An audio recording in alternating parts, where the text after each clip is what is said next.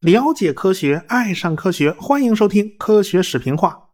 上文书啊，咱们讲到了啊，普福和他的姐夫埃奇沃斯一起折腾信标机系统。毕竟啊，在不列颠岛和爱尔兰岛呢，都是受到欧洲大陆上拿破仑强大的军事压力的，所以他们就必须建立一个预警网络。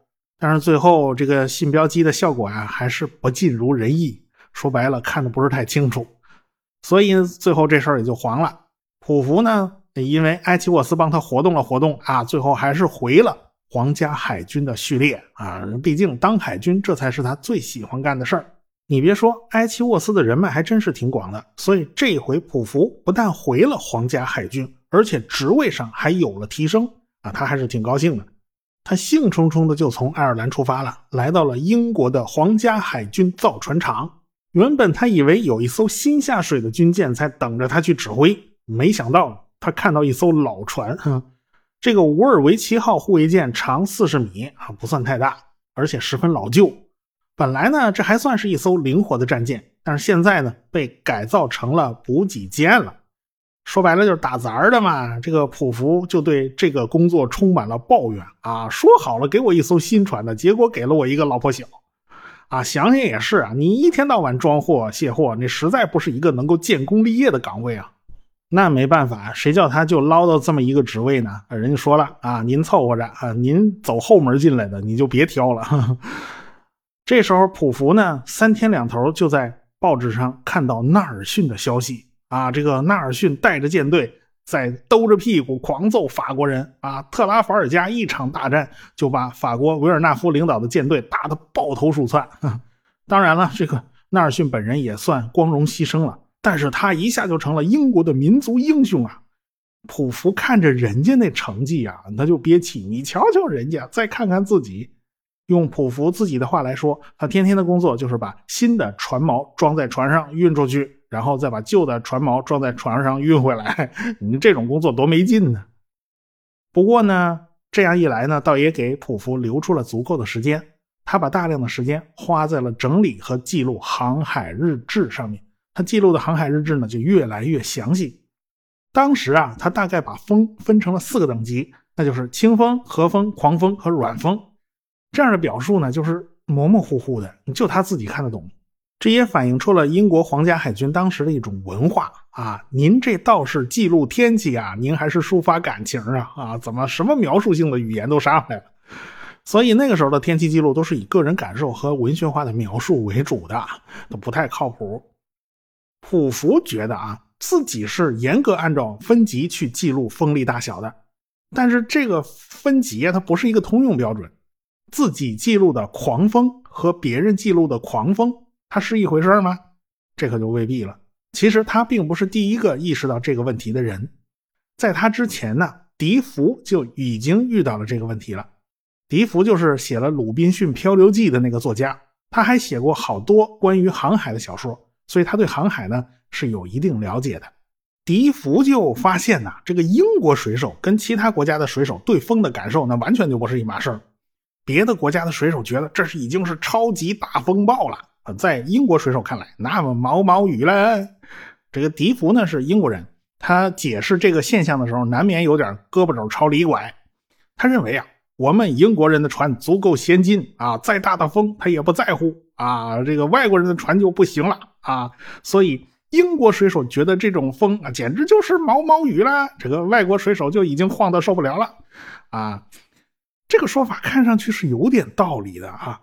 你比如说，笛福他就非常看不起东亚和日本的小帆船，他总举总以为啊，这个东亚的船呐，又小又是平底的啊，而且呢，还那个帆都还是棉布做的啊，这个这不行啊。其实那是他见识的太少，东亚的船是一点都不小，你想想郑和那宝船得多大是吧？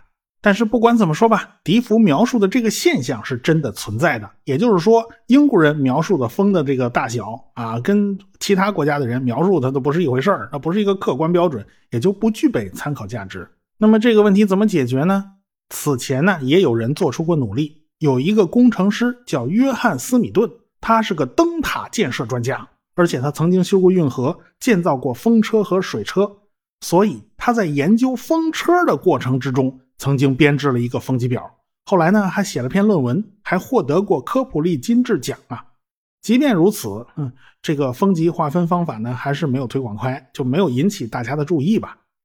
不过呢，海军有一个老牌的测量专家，叫道尔林普，他的经验非常丰富，他深知精确描述风力对于海上航行有多么大的意义，所以呢，他就在他写的那本实用导航的书里面。就引用了斯米顿的风机表，这本书呢，大概是一七九零年左右写成的。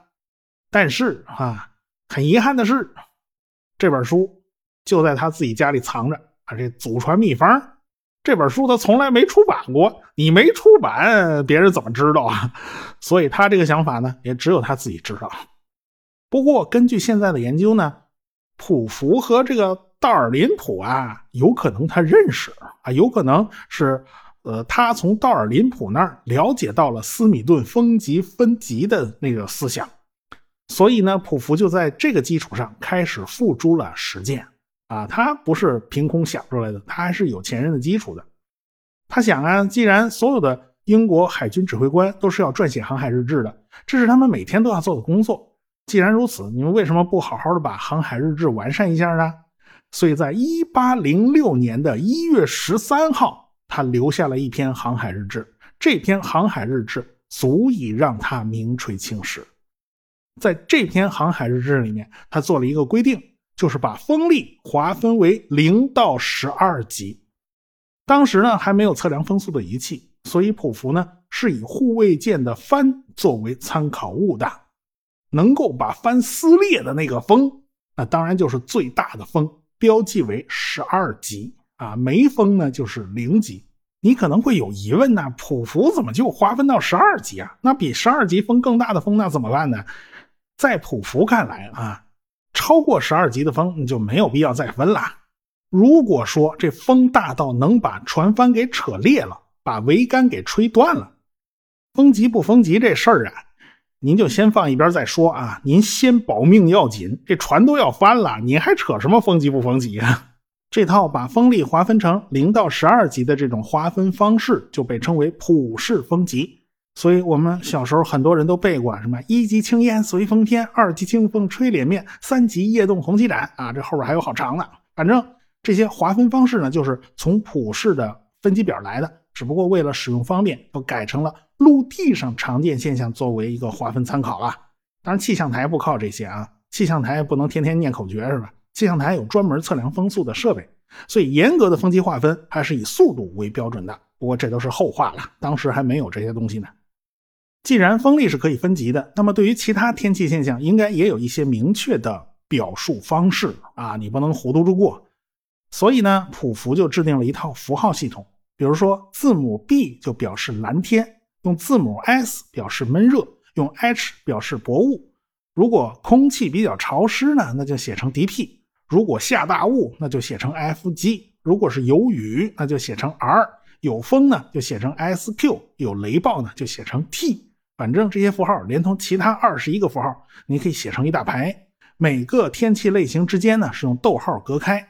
有经验的话，一看一眼，那就知道那天是个什么天气状况。描述的是相当清晰明了的，可以说前些年跟着姐夫一块上山鼓捣信标机，这个经验对他是很有帮助的。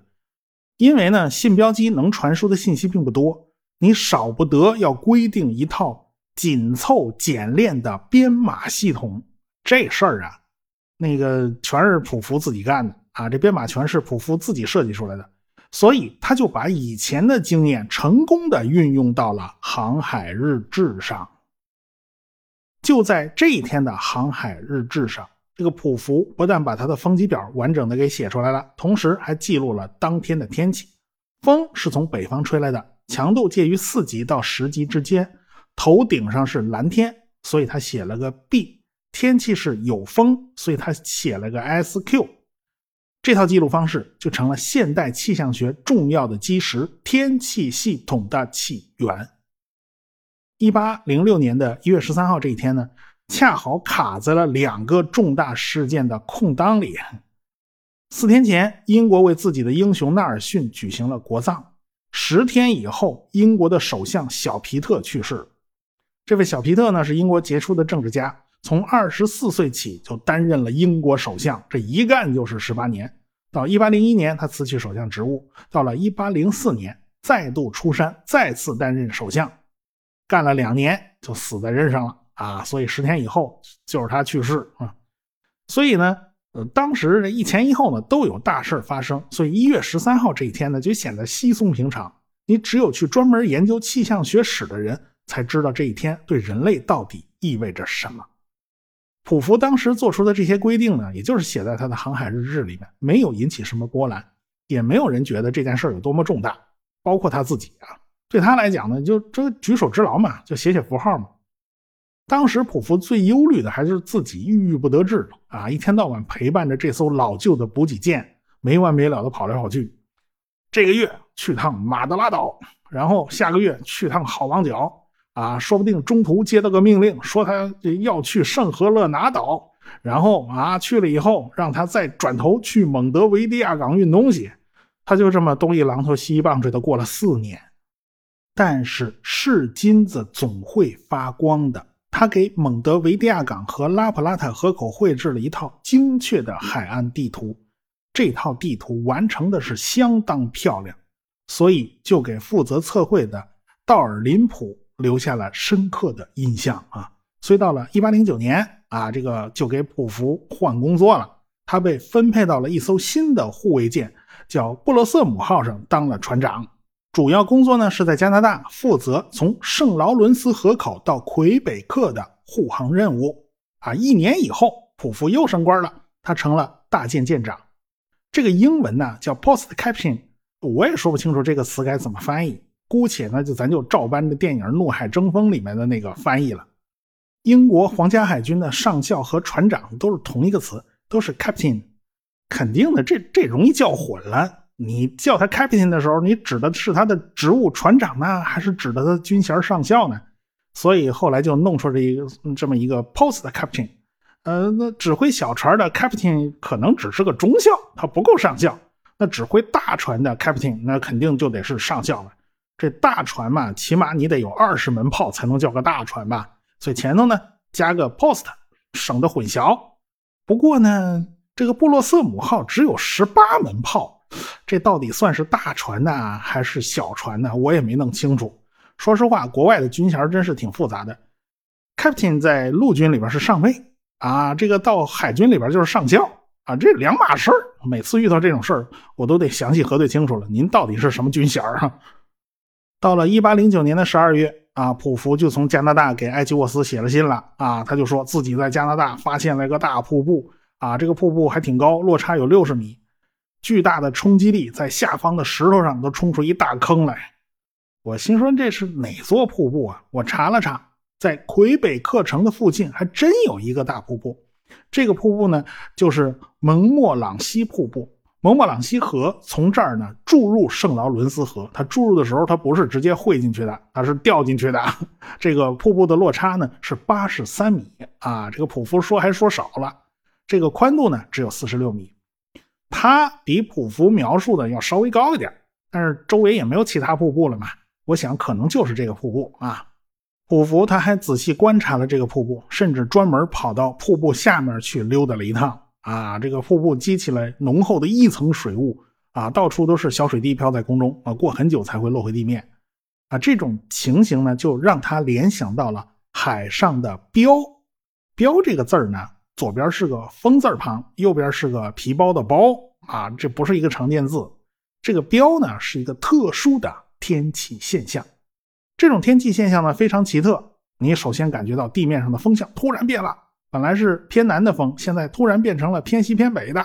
这风向变化角度往往是超过九十度的，而且风会突然增大，甚至可能完全由静止突然就增加到了每秒十几米的速度，甚至呢。最快的能达到每秒四十米。等这阵狂风过去以后，好像一切又恢复如常了。一九六二年，世界气象组织制定了一个标准，就是说风速突然增加了八米每秒啊，比原来，而且呢，最大风力呢不得低于十一米每秒持续时间不低于一分钟，这种突变才能叫做标。随着风力突然增大，这温度呢也会突然降低三到五度，最强的曾经降低过十度，而且会出现强降雨，空中的水汽大量凝结，湿度急剧增大。可能啊，就是瀑布激起的水花，使得普夫联想到了以前在海上遇到过的标。普福也在思考啊，这么强劲的一股水流啊，这种瀑布从悬崖上跌下来。会不会引起周围空气的流动呢？空气和飘在空气之中的那些小水滴到底是个什么关系？这事儿呢，他一时是想不透的。实际上，普福想的呢，稍微摸点门了啊。你不能说完全没有道理。标这种现象呢，实际上是冷暖气流急剧交汇引起的。这个粗略的说呢，就是冷暖空气撞一块了，形成了一根交界线。在交界线上肯定伴随着强对流，这气流也就变得乱七八糟的，所以出现风向和风力的突然变化不是太奇怪的事儿。正因为冷暖气流相差很大，所以交界界线上就会出现一条云带。这条云带很长很长，但是宽度不算大啊，就你就看着天上挂着这么一长条云，看着这一长条乌云就奔着你头顶压过来，然后顷刻间就是大雨倾盆，而且冷空气是从高空落下。到近地面附近就变成了横着吹的冷风嘛，这种感觉呢，就和普福当时站在瀑布边上真的有那么一点相似。至于为什么会出现这种冷暖气流的快速交汇，为什么会形成那么清晰的一根交界线，那原因就非常复杂了，我们就暂时不在这儿做探讨了啊。反正呢，就是很肯定激发了普福很多很多的联想。当然了，普福跟埃奇沃斯写信不只是这点事儿啊！你看着瀑布就看着呗，就不太重要。他主要呢就是跟埃奇沃斯抱怨啊，这个皇家海军有一千多艘船，每艘船每年都会向海军办公室提交两本到八本航海日志，这些日志记录了很多信息，包括每小时的风况和天气。你海军部保存了那么多航海日志，这就是一大宝库啊！可是从来也没有人想过从这航海日志里面挖掘点什么。从这一点也能看出来，普福已经模模糊糊的意识到了，了解和认识天气现象到底跟什么东西是有关的。说白了就是大数据嘛。我们人类要想理解自然界的各种现象，往往呢是从两个方向下手的啊。你比如说数学，那就是一套纯架空的理论。是从几个简单的公理出发，就可以构建起一个非常复杂的逻辑大厦。但是这东西跟自然界没什么关系啊。物理学呢研究的现象都相对非常单纯啊，它的思维方式跟数学也很像，可以说呢就是仿照数学的思维方式构建起来的，也是从一系列的基本原理出发，推导出一系列的理论，只是多了一步实验验证啊。这样的话呢，理理论和实践呢。咱就能对上茬了，这就是物理学的特点。另外一类学问走的就不是这条路了，比如说生物学，最开始就是从博物学起源的。那个时候，博物学家要做的就是把自然界各种各样的动物、矿物、植物给它收集回来做标本，然后呢分类整理。这种思维方式呢，实际上是归纳法。对于气象学研究来讲。最开始也是从归纳法下手，他没法从演绎法下手，因为整个理论体系都没构建。也就是说，你要想了解各种各样的天气现象，首先要采集到各种各样的数据。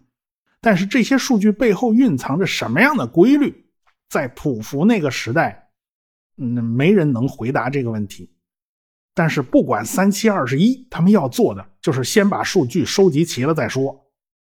当然了，普福比这种单纯的收集数据，他向前多迈了半步。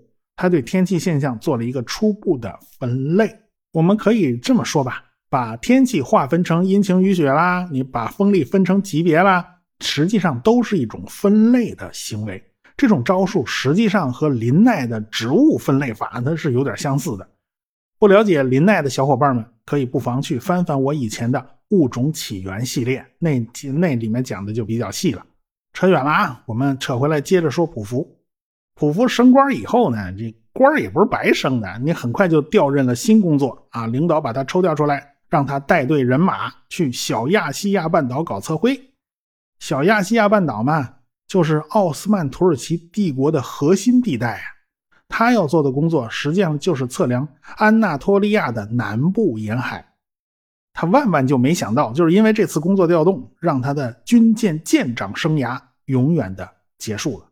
因为他在土耳其工作期间。这屁股上挨了一枪，有关这档子事儿，我们下回再说。科学声音。